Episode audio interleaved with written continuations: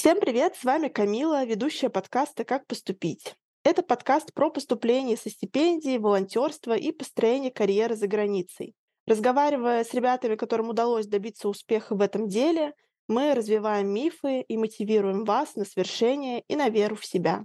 Сегодня с нами Даша Левина. У Даши, как мне кажется, очень крутой и интересный путь. В ее резюме есть такая строчка, как магистратура в Гарварде, а также PhD в Европейском университетском институте во Флоренции, что является не менее престижно, чем Гарвард, если вы пока еще об этом не знаете. Но мы все подробно сегодня спросим у Даши, и чувствует мое сердце, что, возможно, информации будет даже на целых два выпуска. Но давайте уже наконец-то скажем привет Даше. Даша, привет! Привет, Камила. Большое спасибо за приглашение. Очень-очень рада здесь быть. Это мы, на самом деле, скажу от всех, от лица всех наших слушателей, это мы очень рады, что ты э, согласилась с нами поговорить и сегодня расскажешь нам свою историю.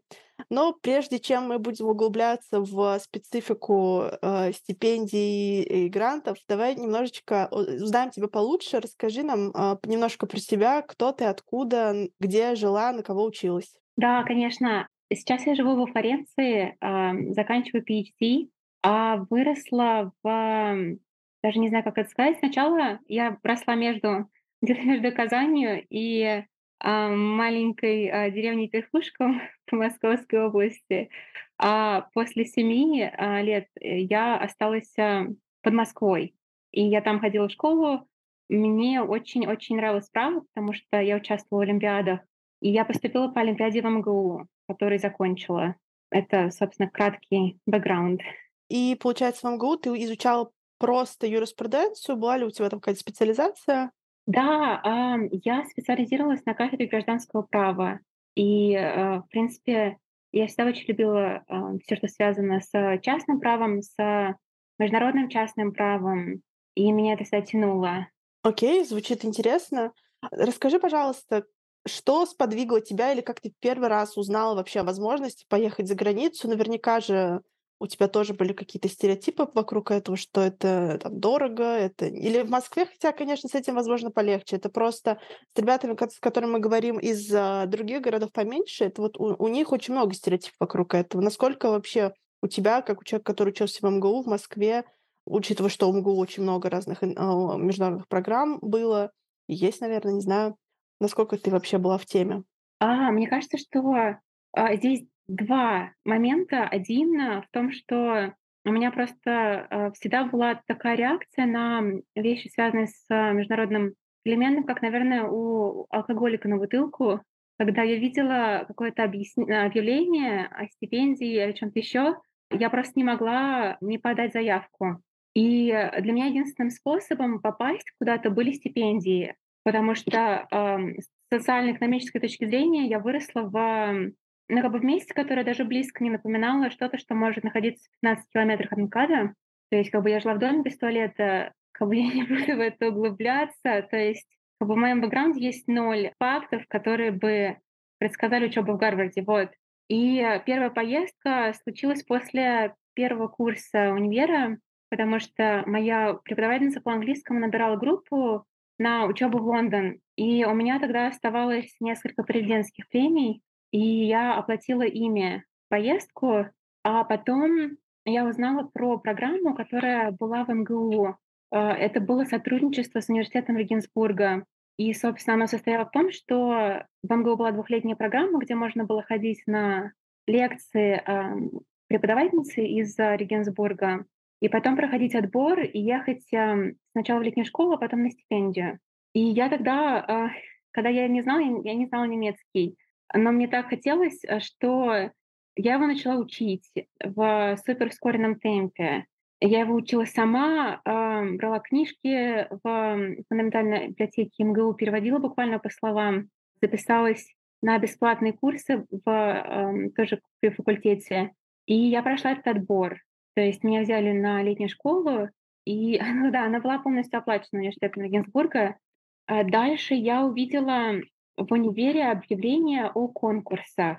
И ты наверняка знаешь, а, потому что для юристов Бомбудкорты — это такая очень известная история. То есть конкурсы по модели а, суда и судебного процесса. И сначала я подалась на, англи... на англоязычный конкурс, который назывался JESSOP, и я туда не прошла. Это было на втором курсе. Я увидела э, очередное объявление про другой конкурс на французском. И французский тогда был тоже на начальном уровне, я его учила на факультативе, потому что у нас была преподавательница, которая просто в свободное время, она вот преподавала людям, которые хотели погрузиться в французскую культуру. И я в таком же ускоренном темпе его учила, учила, учила, и меня взяли в команду. И эта поездка была в маленький городок Клермон-Ферран.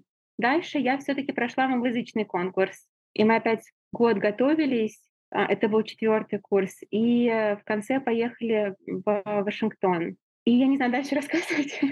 я просто боюсь, что я слишком долго говорю. Да-да-да, очень подробно пошла. Но это все очень интересно, и это еще раз э, показывает и подтверждает, наверное, эту те теорию снежного кома, да, что сначала одно, потом это накладывается на другое, появляются какие-то новые возможности.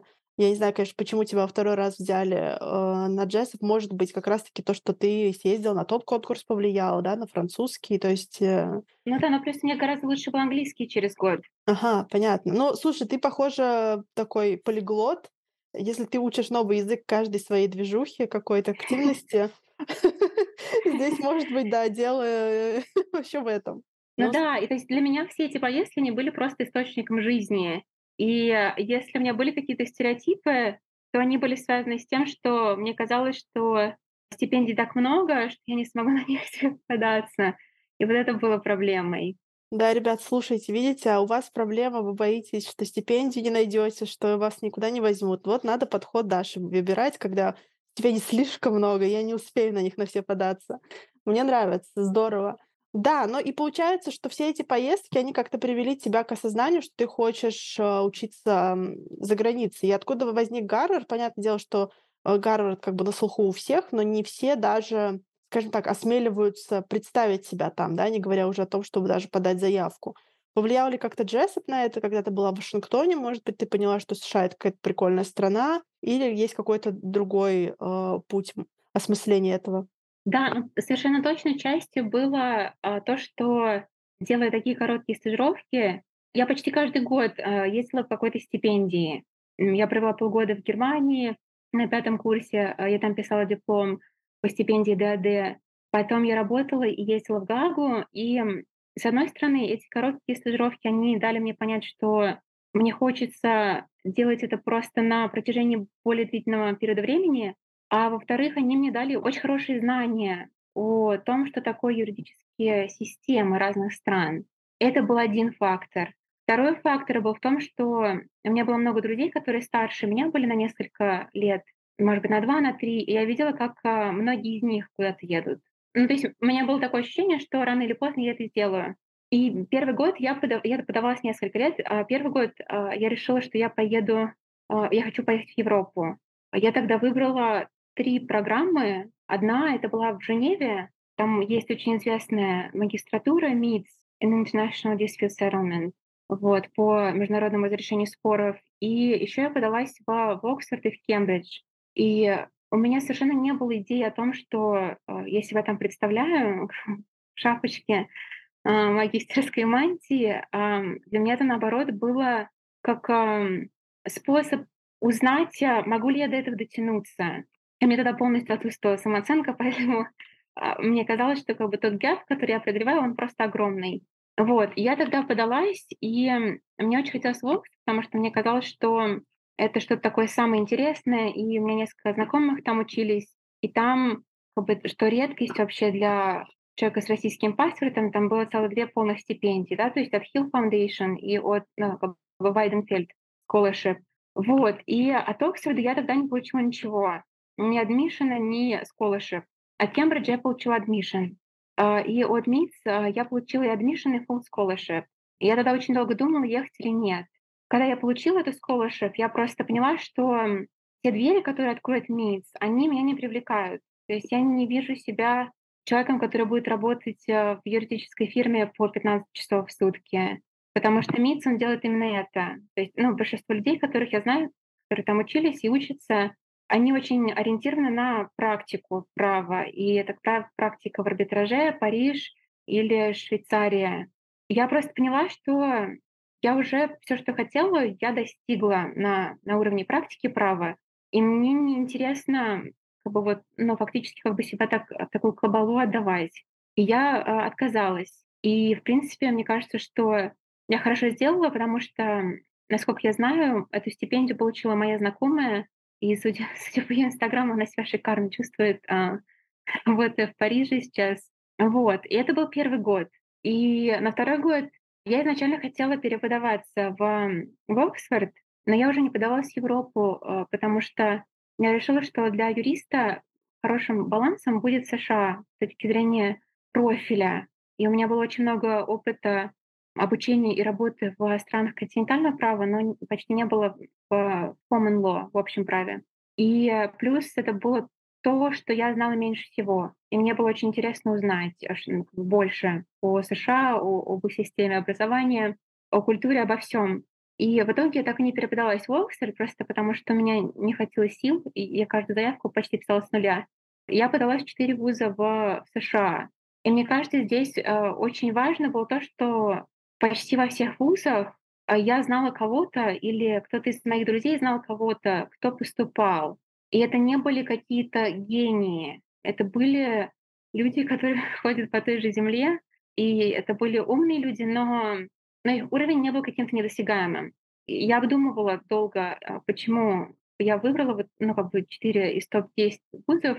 И для меня, мне кажется, это было самым основным фактором, что у меня было ощущение, с одной стороны, досягаемости, а с другой стороны, вот этот интерес, а, попробовать и вообще понять, как бы чего я стою. И да, и я получила admission, а, из Гарварда и из NYU, и там, и там было, а, была стипендия на 30 тысяч, вот. А получается, какие были 2 оставшихся вуза? Оставшийся был Yale и Columbia. Мгм. Они, да, а, Yale пригласил меня на интервью, и мне кажется, что основной причиной, по которой они потом не сделали оффер, был мой research proposal. А в Columbia они как-то, они по-странному так поступили. Они мне, а, очень долго не писали, хотя у них rolling admissions, то есть они как бы у них нет дедлайна, когда они всем рассылают ответы. И, э, когда я написала и спросила, как бы я уже получила оффер и от NYU, и от Гарварда, они ко мне вернулись с вопросом: "А какие у вас ещё есть варианты? Кто вас ещё пригласил?" Я им написала только про NYU, потому что мне не хотелось, чтобы меня оценивали, исходя из брендов университетов, вот. И они мне сказали: "А, ну ладно, тогда тогда идите туда учиться". Вот. О мой бог, как какой ужас, что-то очень странное. Да. На Columbia она я слышала, что они, в принципе, такие очень, ну, снобисты, и, а, и они так делают. Но мне вообще как бы не нет сожаления по этому поводу. Ну да, Вот. у меня бы тоже не было. Здесь я хотела бы сделать, наверно, комментарий для ребят, потому что смотрите, как важно подаваться в несколько вузов, да. То есть можно Мгм. подумать, что и Columbia, и Yale, и NYU, и Гарвард, я просто перечислила вузы твои, они все, ну, достаточно престижные, да. Кто-то может сказать, наверно, одинаково престижные, наверняка есть споры, что престижнее. Но какие-то вузы тебя решили взять, дать стипендию, а какие-то нет. И поэтому это типичная история того, что если ты подалась только в Yale, да, то, возможно, ты там вся бы твоя жизнь щас пошла по-другому, потому что тебя бы, например, не взяли или не дали достаточно стипендии. Поэтому, ребята, Мгм. максимально важно подаваться на разные программы, потому что с одним и тем же профилем от одного вуза может прийти ответ, а от другого- отказ. Тоже хотела сделать заметку о том, что нет вообще никаких объективных критериев, кто в какой вуз попадает, особенно когда вы ну, вы не сдаёте что-то вроде GMAT или GRE. И мне кажется, это очень важно не ограничивать себя. Ну, то есть я видела настолько разных людей. Я видела людей, которые, мне казалось, а, 100 % попадут, а, в, ам, самые топовые вузы, они не попадали. Я видела людей с достаточно стандартными квалификациями, которые, а, попадали в самые разные вузы. Поэтому ни в коем случае не ограничивайте себя, не обвязайте себе крылья. Кажется, в мире так бы слишком много людей, которые захотят это сделать, ам. Давай немножечко тогда поговорим про, а, стипендию, которая у тебя была. Насколько она полностью Мгм. покрывала твоё обучение или нет? М, стипендия совсем не покрывала всё. Тогда мне нужно было гарантировать, а, 92 тысячи долларов на 2017 год.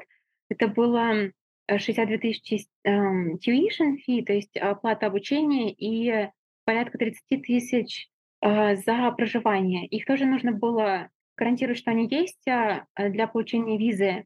И а, Гарвард предложил покрыть а, грантом 30 тысяч, и мне нужно было найти все оставшиеся. У меня были какие-то сбережения с, с работы, потому что я два года работала в фирме, но не очень много, совсем немного. И я, к слову, о стереотипах, о мифах, я на тот момент просто не осознавала того, насколько обучение в США коммерциализировано.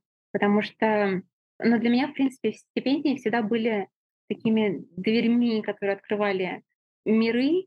Вот. И, и мне казалось, что ну, как бы в США тоже то же самое. Я просто не понимала. То есть я, я, знаю, я знала тогда, что да, это дорого и платят, э, люди очень много платят, просто не знала, что это настолько, ну, как бы и степени настолько мало, и процент людей, которые берут э, кредит, либо ищут какие-то другие источники дохода, что это настолько непропорционально. И э, первый, наверное, месяц после получения оффера а, я искала стипендии. Я, я их искала до, и я никому не советую ждать до получения адмишена. Мне кажется, э, вопросом финансирования лучше озаботиться как можно раньше. Я их искала и до, и, и после. Я тогда э, нашла очень крутую стипендию, которую давал фонд, финансировавший специально э, студентов, юристов из России. Он назывался Russian Legal Education Foundation. У них очень старый такой сайт из 90-х. Там не было почти информации. Вот. И мне кажется, меня это спасло, потому что э, я прочитала информацию и подумала, окей, они покрывают living expenses расход на проживание. Я просто им к дедлайну прислала все документы, которые они просили э, на сайте, и прислала admission, что вот э, я получила, я такая хорошая девочка, получила admission из Гарварда, вот, и хотела податься на вашу стипендию для покрытия living expenses. И, как потом оказалось, их программа функционировала совершенно не так. Они э, заключали партнерство с несколькими вузами в США, у них было пять партнеров, и договор состоял в том, что университеты не берут а, оплату за обучение со студентов, а вот этот вот фонд Руслев покрывает проживание. Я этого не знала, я узнала только на интервью. Но они решили сделать меня исключение, и они мне дали стипендию, которая покрыла треть, еще одну треть. И мне оставалось а, найти порядка 27 тысяч. И я очень долго искала дополнительные источники финансирования, потому что во-первых, у вот этого фонда а, было изначально обязательство о том, что я должна вернуться работать а, два года. Не то, что я должна вернуться работать два года в России, а что я не могу нигде работать, кроме России, первые два года. То есть, ну, как бы я, я могу быть безработной в любом другом месте. И у меня были академические планы. Поэтому кредит, особенно американский кредит, на 30 тысяч для меня ну, как бы был совершенно нежелательной перспективой, хотя я якобы все постаралась рассматривать и искать любые бэкапы. И один из моих знакомых предложил мне сделать краудфандинг. И я помню, что тогда, когда я первый раз услышала, мне показалось, что это просто какая-то жуткая идея, и за что это не буду делать. И да, я просто, просто искала стипендии. Я думала, что, может быть, я что-то еще найду. Я в итоге нашла еще одну стипендию, на нее подалась. А, небольшая стипендия, но она покрыла 10 тысяч. Но я ее не получила. И приближался дедлайн.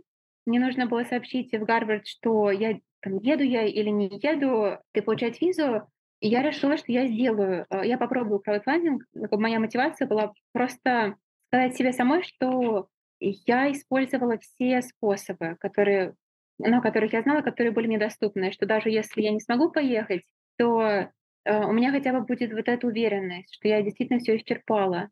Ну, как бы я постаралась к этому подойти как можно профессиональнее, то есть эм, я написала текст, мы с сестрой сняли видео в одной из библиотек э, в Москве, и я ее запустила, и она пошла на удивление хорошо.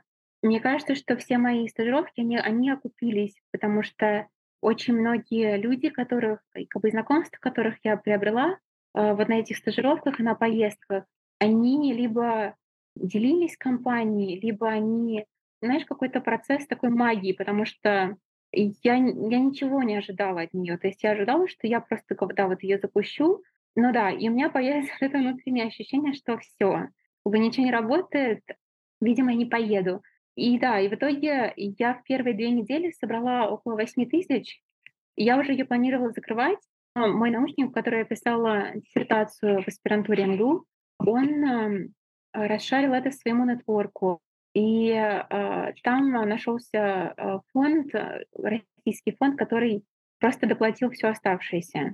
Да, на этом, на этом не заканчивается история, потому что как только я закрыла свою компанию, я должна была сообщить об этом Гарварду. И, и грант, он содержал условие о том, что если вы получите дополнительные деньги на финансирование вашей степени, вашей учебы, вы должны нам сообщить, э, иначе ну, как бы мы удерживаем право отозвать наш Компания была публичной, она была на, англи- на, на английском, на русском языке.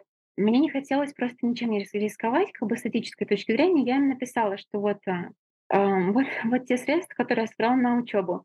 И они мне сообщили, отлично, какая то молодец, решили врезать грант. Вот, а никто в городе не, не учится без кредита. Но мы очень рады тебе сообщить, что мы одобрили а, тебе кредит на ту сумму, на которую мы урезали. Вот, а, с кредитом был небольшой, 5 тысяч, и я, кстати, э, здесь, а, наверное, хороший момент рассказать, что я этот кредит рассматривала и до запуска, э, запуска компании. Просто я там не смогла заполнить заявку, потому что когда я начала а, это делать и ввела свое гражданство, там красными буквами появилась надпись о том, что вы а, ну, как бы, гражданин санкционной страны, вам не положено брать у нас кредит. Вот. Меня накрыла такая злость тогда, за то, что приходится нести вот все эти последствия, что это в том числе вот а, оно э, как-то подогрело мою мотивацию э, вот эту компанию запустить и сделать. Вот. Но тем не менее Гарвард решил, да, вот как бы дать этот кредит вопреки своей политике санкций.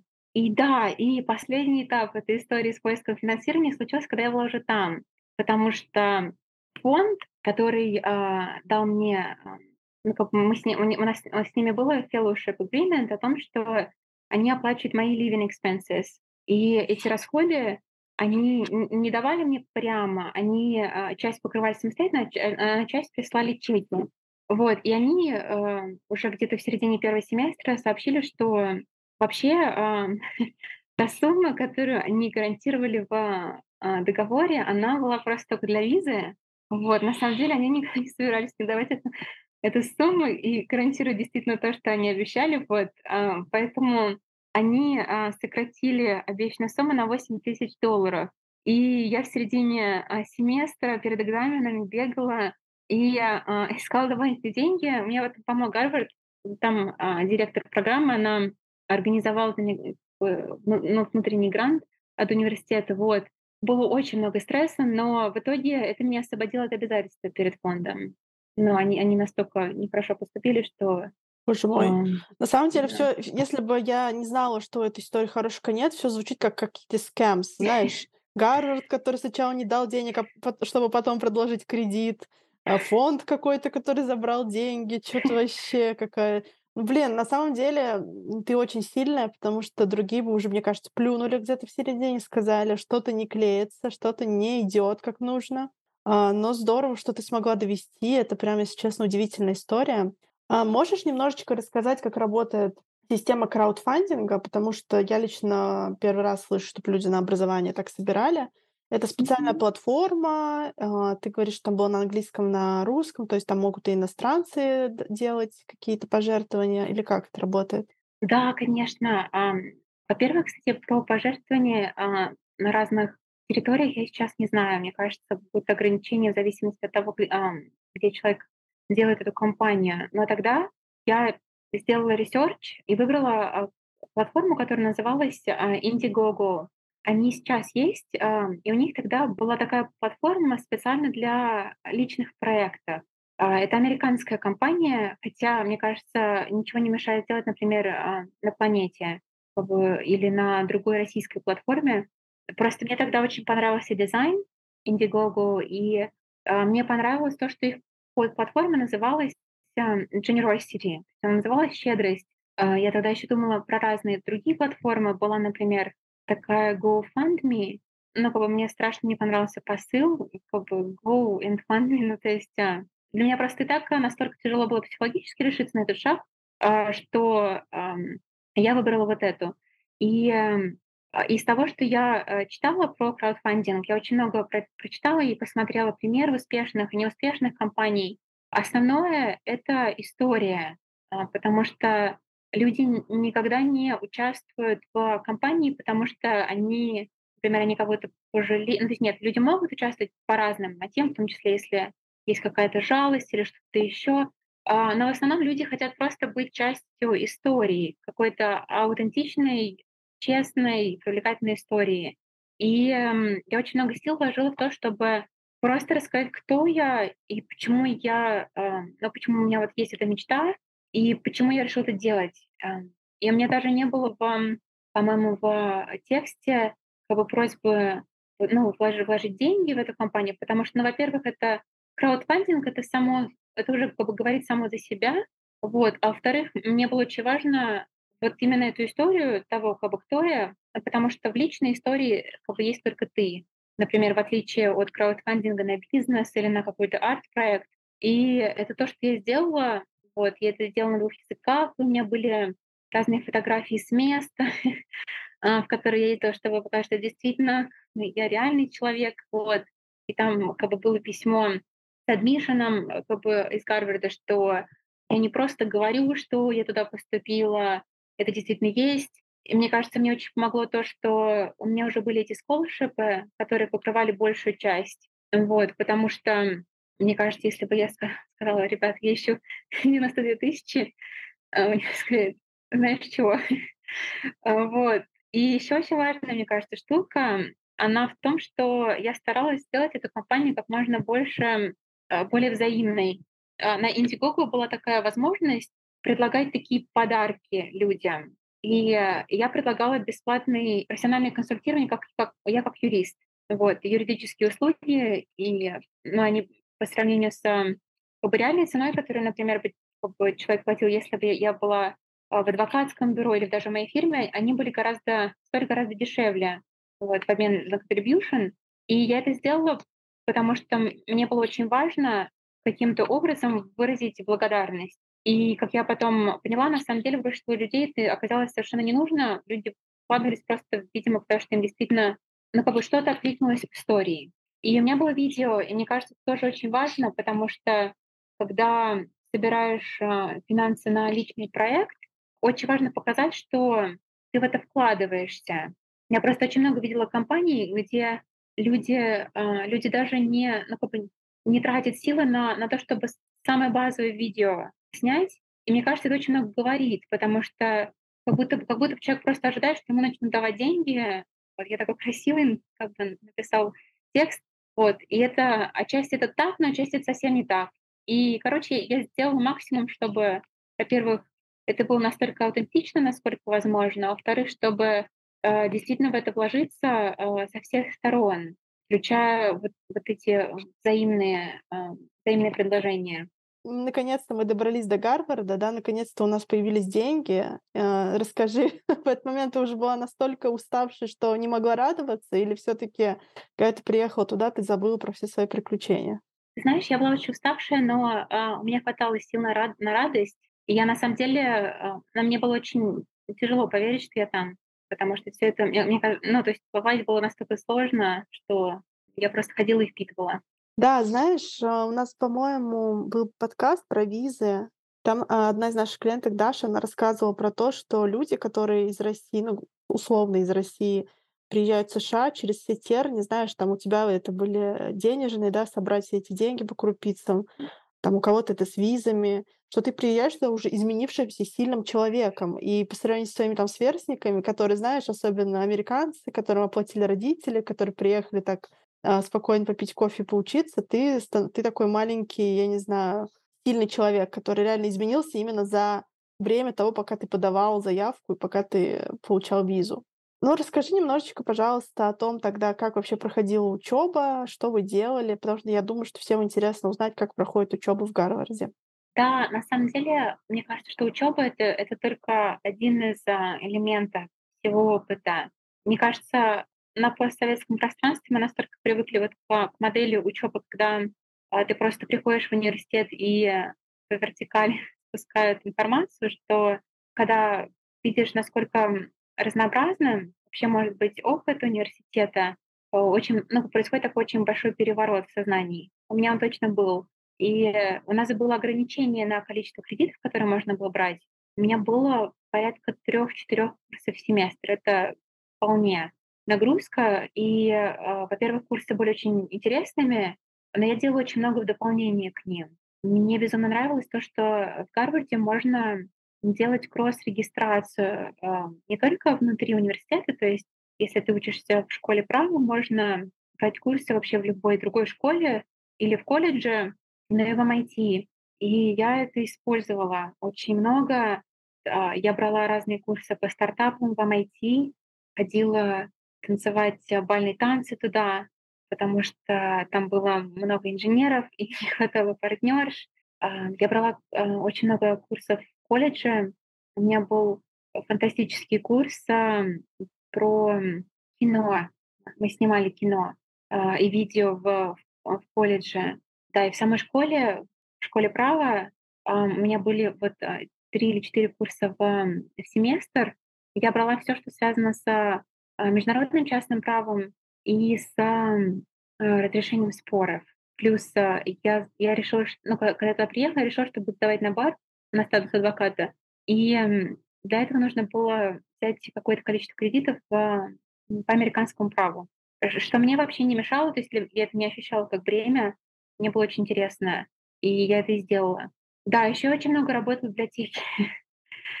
Мне очень хотелось а, а, написать хорошую магистерскую, и я много писала. Вот, наверное, вот эти активности, они занимали основное время. А как выглядели лекции или семинары? Насколько это было по сравнению с МГУ разное или что-то, в принципе, то, то, что ты ожидала? Есть курсы, которые такие так называемые experiential learning. То, что ты изучаешь, это не а, преподавание теории, а отработка каких-то навыков.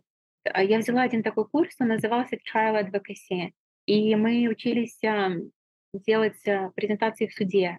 А, звучит круто, звучит правда очень круто. Ну, давай немножечко, раз уж у нас сегодня мы много раз затронули вопрос стереотипов, вокруг Гарварда тоже есть свои стереотипы. Я не знаю, как в общих кругах, но, по крайней мере, в моих кругах это то, что там очень много снобов, высокомерных людей, людей, которым реально там родители оплатили образование.